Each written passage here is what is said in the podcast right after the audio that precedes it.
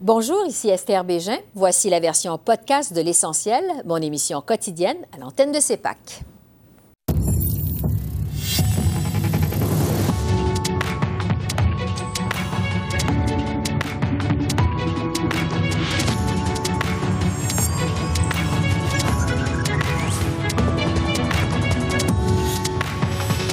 Le rapporteur spécial persiste et signe. Pas question de se plier à la motion du Parlement qui exige son départ. Nos journalistes reviennent sur les moments marquants de la semaine à Ottawa. Violence dans les initiations sportives au hockey junior. Une réforme de la Ligue de hockey junior majeur est réclamée. La ministre des Sports du Québec, Isabelle Charret, est avec nous. Et manquements graves à répétition dans la protection de l'enfance au Nunavut. La vérificatrice générale du Canada nous présente les conclusions de son nouveau rapport Choc. Bonsoir, Mesdames, Messieurs. Au lendemain de la motion adoptée par tous les partis de l'opposition demandant son départ, le rapporteur spécial David Johnston persiste et signe. Pas question pour lui de mettre fin à son mandat. Pendant ce temps, aux communes, l'opposition fulmine. Les conservateurs reprochent au rapporteur spécial d'être fidèle au premier ministre Justin Trudeau et non pas aux Canadiens en refusant de déclencher une enquête publique. Monsieur le Président, le rapporteur spécial l'a admis lui-même hier. Il a reçu son mandat du premier ministre. Il n'en a rien à cirer du vote de la Chambre des communes. Je cite le Journal de Montréal. Il est clair que M. Johnston est devenu le conseiller de Justin Trudeau. Sa compréhension de son rôle est de protéger son patron, le premier ministre, quitte à sacrifier sa carrière et la réputation qui va avec. C'est Yasmine Abdel Fadel dans sa chronique d'aujourd'hui qui s'intitule Le nouvel ennemi de la démocratie, c'est David Johnston. C'est pas les conservateurs qui le disent, Monsieur le Président. Quand le premier ministre va-t-il enfin mettre fin au supplice de l'ancien gouverneur général en arrêtant cette mascarade et en déclenchant une enquête publique indépendante, Monsieur le Président? Honorable ministre des Sports. Euh, mon collègue a expliqué tantôt toute la carrière qui démontre à quel point David Johnston était, est, toujours dévoué au Canada, aux Canadiens, à bien servir le public. Maintenant, j'en appelle à mes collègues, que ce soit les collègues conservateurs ou les, conseils, ou les, ou les collègues du Bloc, à faire en sorte qu'on respecte et on protège le renseignement canadien, qu'on respecte et qu'on protège ceux qui travaillent à récolter ce renseignement-là, que les chefs de parti aillent chercher leur code secret, qu'ils reçoivent les briefages et qu'on arrête de parler autour des opinions, mais qu'on travaille sur des faits et trouver des solutions qui vont être constructives pour notre démocratie et nos institutions, Monsieur le Président. Et pour discuter de ce qui défrait la manchette cette semaine à Ottawa, je retrouve les journalistes Joël Denis Bellavance de la presse, Catherine Lévesque du National Post et de façon virtuelle Yves Malo, ex-chef du bureau parlementaire de Radio-Canada. Bonsoir à vous trois. Bonsoir. Donc, le rapporteur spécial, M. Johnston, persiste et signe. Pas question de terminer, euh, de partir, de mettre fin à son mandat. Euh, Joël Denis, qu'est-ce que vous pensez de cette décision de J David Johnston? Un peu étonnante, euh, parce que David Johnson, comme ancien gouverneur général, connaît bien les règles constitutionnelles. c'est un ancien professeur de droit, un expert constitutionnel, et il, il, il, se frotte à la volonté de la Chambre des communes. La majorité des députés ont voté pour demander qu'il quitte ses fonctions. Il répond je, Mon mandat ne relève pas de vous, mais du gouvernement. Donc, je crois qu'à la longue, ça peut créer une mini-crise constitutionnelle. Il y a une crise de légitimité déjà, et on verra la suite des choses, mais il est clair que les partis de l'opposition ne vont pas lâcher le morceau, réclamer son départ. Ça a été fait encore aujourd'hui. Et donc, euh, ça rend l'exercice qu'il veut mener à terme, c'est-à-dire des audiences publiques sur l'agence étrangère, encore plus périlleux et euh, mettre en doute la crédibilité de tout l'exercice. Catherine, est-ce que vous pensez que David Johnston va pouvoir résister encore longtemps à la pression? Ben, moi, je crois que oui. C'est sûr que ce ne sera pas facile, hein, comme disait euh, Joël Denis. C'est sûr que, bon, tout le monde va, va un peu remettre en question sa, crédibilité. Mais moi, je suis plutôt d'avis que, bon, c'était pas très étonnant, là, finalement, que M. Johnston mm-hmm. décide de rester. Après tout, il avait signé un, euh, un, texte dans le Globe and Mail en fin de semaine où il disait, ben, moi, j'ai j'ai l'intention de rester, quoi qu'on en dise. Et puis, justement, sa réponse a été, euh, bon, est, survenue très rapidement hier après le vote aux communes. Il a l'intention de rester. Pour lui, c'est son devoir. C'est comme ça qu'il le voit. Il s'est engagé à faire quelque chose et puis il va y aller jusqu'au bout. Alors, euh, non, vraiment pas, pas, très étonné par cette décision-là, mais j'ai l'impression que même là, même aujourd'hui aux communes, on en parlait, mais on en parlait un peu moins, là, finalement. On était... Euh, oui, choqué, mais là, on voit vraiment que les options des, euh, des, partis d'opposition disparaissent un peu maintenant que M. Johnston euh, a dit non, finalement, à leur volonté. Oui. Euh, Yves, cette motion pour réclamer son départ, évidemment, c'est à origine du NPD, mais Jack Meeting a été clair. Il n'est pas question de faire tomber le gouvernement et de briser l'entente avec les libéraux, même si David Johnston reste en poste. On peut se demander qu'est-ce que ça va prendre finalement pour que le NPD brise son entente avec le gouvernement? Euh, ça va lui prendre du temps, euh, mhm. essentiellement, parce que je vois euh, trois raisons essentiellement. C'est-à-dire, il veut d'abord régler le dossier des soins dentaires parce qu'il veut que ça soit sa carte de visite pour la prochaine campagne électorale. Aussi, quand on regarde les sondages, quel intérêt a le NPD à vouloir aller en élection? Aucun. Et euh, troisièmement, je dirais que les coffres sont loin d'être pleins au NPD. Le parti, il faut le dire, n'a pas les moyens d'aller en campagne électorale actuellement. Alors, il a besoin de temps pour tout ça. Et euh, il a marqué son point en proposant la motion, euh, mais ça ira pas plus loin que ça du côté du NPD pour le moment.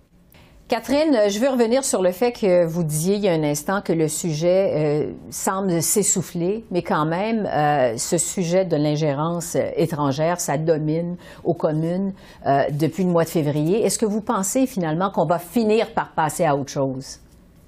Euh, ben, je, pense qu'il y avait une volonté qui était exprimée, hein, euh, tant du côté des libéraux que même du Bloc québécois, euh, bon, à, l'effet que justement on devrait parler d'autres choses. Il y a bien d'autres sujets sur la table à, l'heure actuelle, mais c'est sûr que c'est quelque chose qui va toujours être un peu en arrière-fond tant qu'on n'aura pas les réponses. Mm-hmm. Hein. Il y a plusieurs choses qui vont se passer. Bon, Jug Meeting va voir finalement les l'intelligence, ben, finalement, les, documents secrets sur lesquels euh, David Johnston s'est appuyé pour faire son rapport.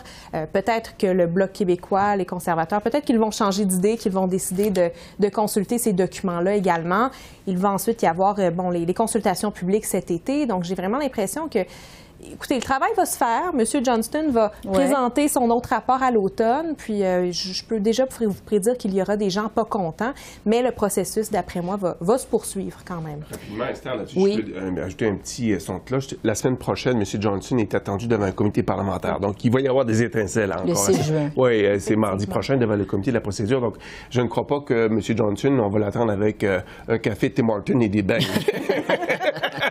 bien, le contraire. Je pense que ce sera plutôt une brique infernale. Donc, il doit se préparer en fonction de ce témoignage. Et à ce, durant ce témoignage, il doit expliquer le fond de son rapport, son premier rapport, dans lequel il recommande justement de ne pas tenir d'enquête publique. Donc, il risque de passer un mauvais quart d'heure et ça risque encore une fois de provoquer de fortes étincelles la semaine prochaine. Mais est-ce que ça résonne vraiment dans le public, ce dossier de l'ingérence chinoise? Ça, c'est la question à 1000 pièces. Pour le moment, probablement que non, parce que là, on arrive après de la saison du bar des barbecues, les mm-hmm. gens rouvrent leur piscine, il fait chaud dehors. Je pense pas qu'on parle d'ingérence étrangère, on parle plutôt de l'ingérence de la météo dans notre quotidien, plutôt que l'ingérence chinoise. Mais il reste que ce dossier-là, je pense, va dominer quand même les débats politiques pour les prochains mois, à, tout le moins jusqu'au mois d'octobre, euh, quand M. Johnson doit soumettre son autre rapport. Et je suis persuadé que les partis de l'opposition vont continuer à marteler euh, qu'il faut une enquête publique et ça pourrait se durer jusqu'à la prochaine campagne électorale et être un des enjeux dominants de la prochaine campagne électorale. En fait, mon pari, c'est que ça va être un enjeu dominant. Hmm. Euh, Yves, qu'est-ce que vous en pensez? Est-ce que le temps est venu de passer à autre chose à la Chambre des communes où la page ne sera pas tournée tant et aussi longtemps qu'il n'y aura pas d'enquête publique finalement? Euh, je pense pas que ce soit l'enjeu, l'enquête publique pour l'instant. Et euh, la page, elle sera pas tournée rapidement. Parce que je pense que le gouvernement Trudeau fait le calcul suivant oui, on va se faire harceler jusqu'à la fin des travaux parlementaires, c'est-à-dire jusqu'au tour du 22-23 juin. Et là, il y a la pause estivale. Pause estivale au, cours de laquelle les gens vont euh, passer à autre chose et souhaiter que l'histoire meure de sa belle mort, ce qui ne sera pas le cas parce que M. Johnston sera toujours en poste, mais que l'histoire devienne plus ou moins obsolète au mois de septembre. C'est sans doute le calcul et le souhait euh, du gouvernement Trudeau, mais le temps nous démontrera si euh, ce calcul est bon ou non. Ouais. Euh, Catherine, justement, on est dans le dernier droit législatif. Euh, qu'est-ce que les libéraux doivent accomplir d'ici les vacances estivales pour dire mission accomplie? Parce qu'il y a quand même des projets de loi qui sont débattus, là. Ah oui, oui, tout à fait. Et puis, on est vraiment dans une période charnière, hein, parce que euh, il y a une longue liste de projets de loi. Certains projets de loi qui sont, bon, qui, ont été déposés plusieurs fois, qu'on essaye de faire passer depuis des années. Et puis, donc, je vous dirais que pour que, justement, les libéraux soient contents, je crois, d'ici la fin de la bien, il y a le projet de loi du budget, nécessairement, ça ça, ça, bloque en comité, ça fait, bon, là, ça commence à avancer, mais il faut vraiment que ça passe. Il y a le rabais sur l'épicerie, entre autres, les, Mm-hmm. les, soins dentaires également qui sont dans ce projet de loi-là. Donc, il faut absolument que ça passe. Sinon, au Sénat, trois projets de loi que je vous mentionnerai qui sont très, euh, qui sont cruciaux. C18, euh, bon, l'aide aux médias, ça aussi, c'est assez controversé avec les Google, les Facebook de ce monde. Euh, C13, hein, les langues officielles, ça, ça fait des années qu'on l'attend. Et euh, C21 sur les armes à feu, là. Donc, justement, on, le, le, le temps presse. Il reste environ trois semaines, euh, mais il y, a, il y, a, beaucoup d'autres projets de loi aussi que les libéraux voudraient passer. Oui. Euh, il nous reste 30 secondes. Joël Denis, je veux vous entendre sur les rumeurs de prorogation oui. de la Chambre, des discours du Scone en septembre. Qu'est-ce que vous Justement, en pensez? j'allais aborder ouais. ce sujet-là avec vous. Je pense que c'est fondé. On peut s'attendre. Ça va faire deux ans. Hein. Je pense euh, que les élections ont eu lieu en, cet automne. Donc, oui. il est temps de peut-être d'appuyer sur le bouton reset, réinitialiser le tout et probablement aussi à ne pas exclure un remaniement ministériel. Donc, euh, beaucoup de dossiers qui pourraient peut-être faire, faire en sorte qu'on change le discours euh, qui porte sur l'ingérence étrangère et qu'on porte euh, plus attention aux décisions quotidiennes prises par le gouvernement. Joël Denis, Catherine et Yves, merci beaucoup. C'est tout le temps qu'on a. Merci. Merci. Merci. Merci. Au revoir. Au Québec, le scandale des violences lors des initiations dans le milieu du hockey junior révélé au mois de février dernier a refait surface dans l'actualité cette semaine. En fait, la commission parlementaire qui s'est penchée sur ce problème a remis son rapport mardi. Le gouvernement Legault s'attend donc à partir de maintenant à des changements au sein de la Ligue de hockey junior majeur du Québec. J'en discute avec la ministre responsable du sport au Québec, Isabelle Charret. Bonsoir, Madame la ministre. Bonsoir, Mme Bégin. À la suite du dépôt du rapport euh, de cette commission parlementaire qui s'est penchée donc sur ce problème-là, euh, vous avez qualifié de votre côté la gouvernance de la Ligue de hockey junior majeur du Québec de sclérosée. Pourquoi au juste? Ben, en fait, ce que je voulais dire, c'est que euh, c'est un, c'est une gouvernance qui, est quand même très homogène. Hein? Puis peut-être que le, terme était fort, mais ce que je voulais dire, c'est que ben, chaque personne qui siège sur, sur cette gouvernance-là a à peu près le même profil et le même, les mêmes attributs et, et, et le même background. Donc, je pense qu'il y a moyen maintenant, dans une saine gestion, d'avoir plus de diversité euh, pour justement refléter euh, la société, puis aussi pour pouvoir bon, avoir une saine gouvernance, évidemment, mais pour pouvoir offrir un produit qui réponde plus aux aspirations de la population. Alors, c'est dans ce sens-là que je parlais de, de, de sclérose, qui était peut-être un, un, un, petit peu fort. Oui.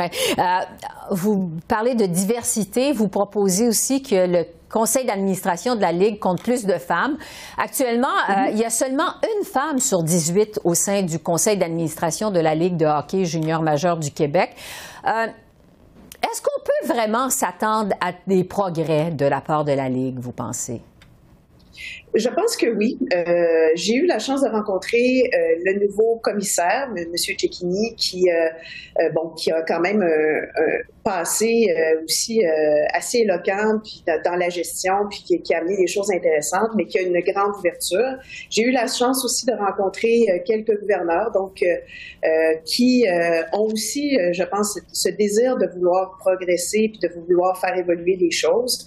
maintenant, c'est sûr qu'en amenant une diversité de, de euh, de compétences puis d'aptitudes, euh, je pense que ça va juste servir la Ligue parce que que ce soit dans, dans la, notion évidemment de sécurité parce que c'est le premier enjeu qui, euh, nous concerne puis qui nous qui nous préoccupe, c'est de vraiment de s'assurer que nos, joueurs soient en sécurité. Mais au-delà de ça, je pense que dans une gouvernance, dans un produit qui veut se développer, se démarquer, je pense qu'il faut avoir des compétences en finance, en ressources humaines, en marketing et tout ça. Donc ils ont ont tout avantage à se diversifier, justement. Oui, parce qu'il faut dire que l'ancien commissaire Gilles Courteau a quand même remis sa démission au mois de mars dans la foulée de ce scandale. On suggère notamment un registre des plaintes.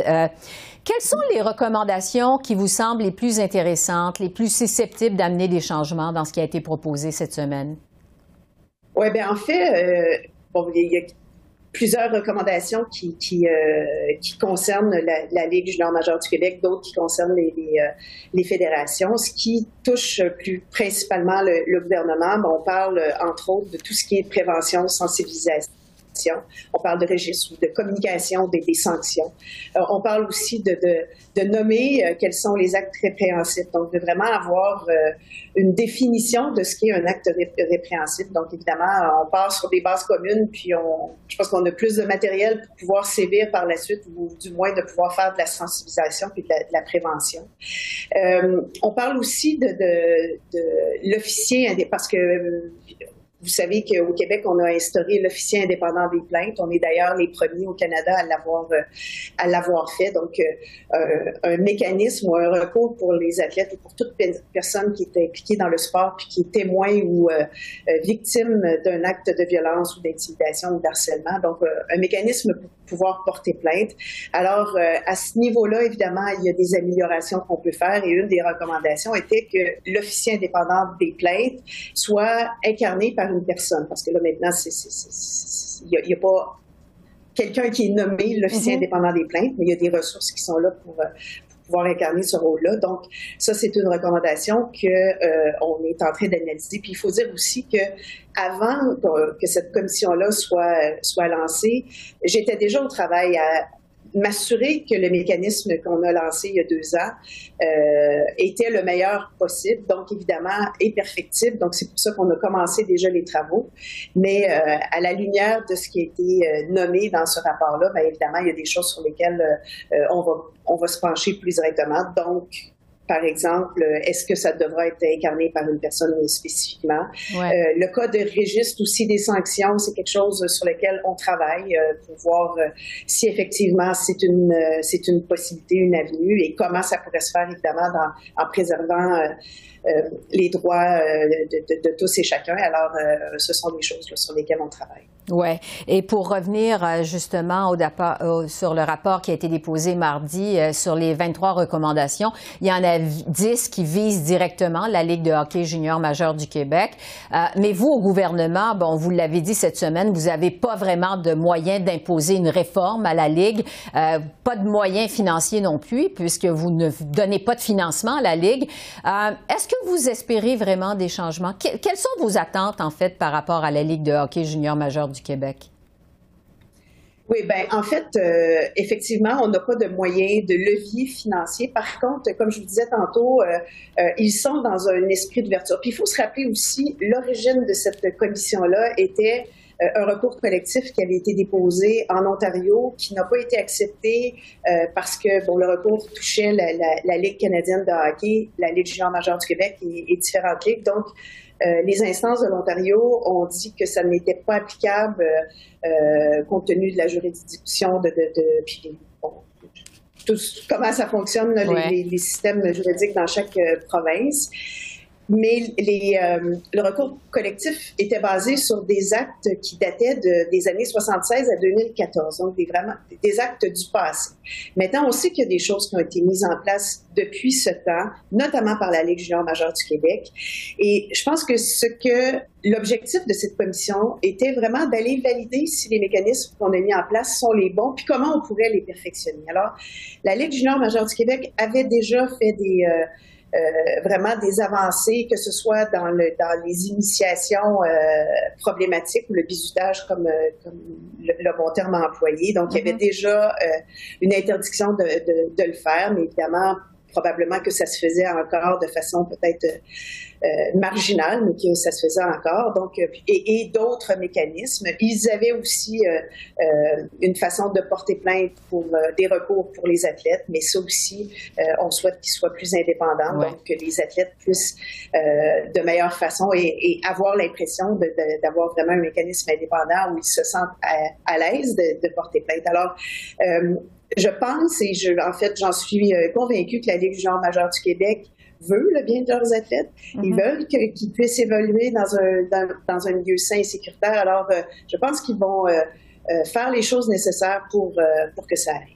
Oui, la Ligue qui s'est donné quelques semaines pour répondre au rapport. Isabelle Charret, je rappelle que vous êtes ministre responsable du sport au Québec. Merci beaucoup. Merci de votre temps. Ça me fait plaisir.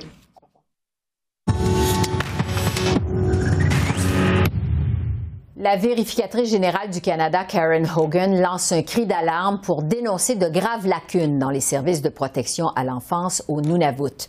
Absence de suivi des enfants, services inadéquats, il y a même des situations qui sont jugées dangereuses. En fait, son nouveau rapport est accablant. J'en discute avec Karen Hogan, qui est avec moi en studio. Bonsoir, Madame Hogan. Bonsoir. Bon, parmi les nombreux problèmes que vous avez notés là-bas, il y a le suivi des enfants par le ministère des Services à la famille du Nunavut. En fait, dans certains cas, vous rapportez qu'il n'y a pas eu de ce suivi pendant 39 mois. Comment est-ce que c'est possible? Ah, C'est exactement une question qu'on se posait quand on a commencé le dit. Euh, et c'est pour ça qu'au début, quand on a vu nos constatations préliminaires, qu'on a Mhm. décidé d'informer le ministère de, de Services aux familles euh, qu'il devait prendre l'action immédiate. Il y avait un manque euh, de preuves ou d'évidence dans les dossiers, qu'il y avait un suivi, un suivi qui est requis à tous les mois avec les enfants. Euh, je pense que les causes profondes, il y, en, il y en a plusieurs. Ils sont vraiment interreliés, mais c'est du financement, c'est du personnel, euh, c'est un manque vraiment de, de système de données parce qu'ils ne sont pas au courant de tous les enfants sous leur charge. Et bien sûr, ça touche surtout les enfants autochtones. Oui, mais la plupart, je pense que c'est environ 80-85 euh, de la population à Nunavut qui sont inuits, Euh, mais c'est les enfants à travers le territoire. Mhm. Est-ce que les familles d'accueil vous semblent bien choisies au départ? Alors, on a regardé plusieurs aspects, puis on a vraiment trouvé des, échecs dans, tous les domaines qu'on a regardés, mais un des domaines était les, les foyers d'accueil. Euh, que ce soit un foyer d'accueil au territoire ou un foyer d'accueil hors territoire, euh, il y avait des, des étapes très importantes qui avaient été manquées. Par exemple, pas de suivi euh, mensuel ou, qui, qui sont requis, mais aussi pas d'investigation ou d'enquête pour s'assurer que euh, les dossiers euh, juridi- juridicaires des, des- des adultes qui habitaient dans les foyers Mhm. avaient été examinés. Alors, c'est vraiment des, des lacunes importantes qui devraient être adressées. Ça veut dire que des enfants sont placés dans des milieux qui sont pas sécuritaires, finalement? Enlever un enfant de leur maison pour le remettre dans un foyer d'accueil est censé euh, améliorer euh, leur qualité de vie, euh, les, les assurer une protection, qu'ils soient dans une situation qui, qui est saine et sécuritaire. Mhm. Et sans ces, ces vérifications-là, il y a un risque que, oui, le, le foyer d'accueil n'est pas aussi accueillant qu'il devrait être. Ouais, vous parlez dans votre rapport de services inadéquats. Euh, Jusqu'à quel point euh, c'est une mauvaise gestion des dossiers au, Nu- au Nunavut? À mon avis, ça, ça a débuté avec une mauvaise gestion de dossier. Vraiment un manque d'informations, manque de, de preuves qu'un suivi avait, a été fait. Mais quand on voit des lacunes aussi graves dans tous les domaines qu'on a vérifiés, c'est pas une gestion de dossier. Maintenant, c'est vraiment un, un manque de, de, de, du ministère de, faire son devoir, de, s'assurer de Mhm. la protection des enfants, aussi euh, l'appui nécessaire pour les familles et la communauté. Oui, parce que vous dites que la gestion est tellement problématique que le Nunavut n'a même pas été capable de vous fournir le nombre exact d'enfants qui sont placés. Comment est-ce possible? Euh, c'est exactement ça. Un- une des constatations qu'on a eues, le, ministère n'est pas au courant de tous les enfants dans leur charge. Euh, et c'est pour plusieurs raisons. Chaque collectivité euh, a vraiment une gestion de dossiers différents. Des fois, c'est par papier, des fois, c'est des clés USB, des fois, c'est sur un ordinateur, mais il n'y a pas de dossier central. Et alors, le ministère n'est pas en mesure de nous dire combien d'enfants qui sont sur leur charge. Une fois que tu ne connais pas le, fardeau de travail. Euh, tu, n'es pas en mesure de s'assurer un bon financement, une bonne mm-hmm. affectation, le charge de travail pour les, les, euh, les, travailleurs et travailleuses de services sociaux. Et alors, vraiment, il y, a juste le, le charge de travail trop pour assurer un bon suivi. Parce qu'on se demande jusqu'à quel point ça a été compliqué pour vous, finalement, de faire votre enquête quand on n'est pas capable de vous fournir des données euh, préliminaires comme ça, essentielles comme ça.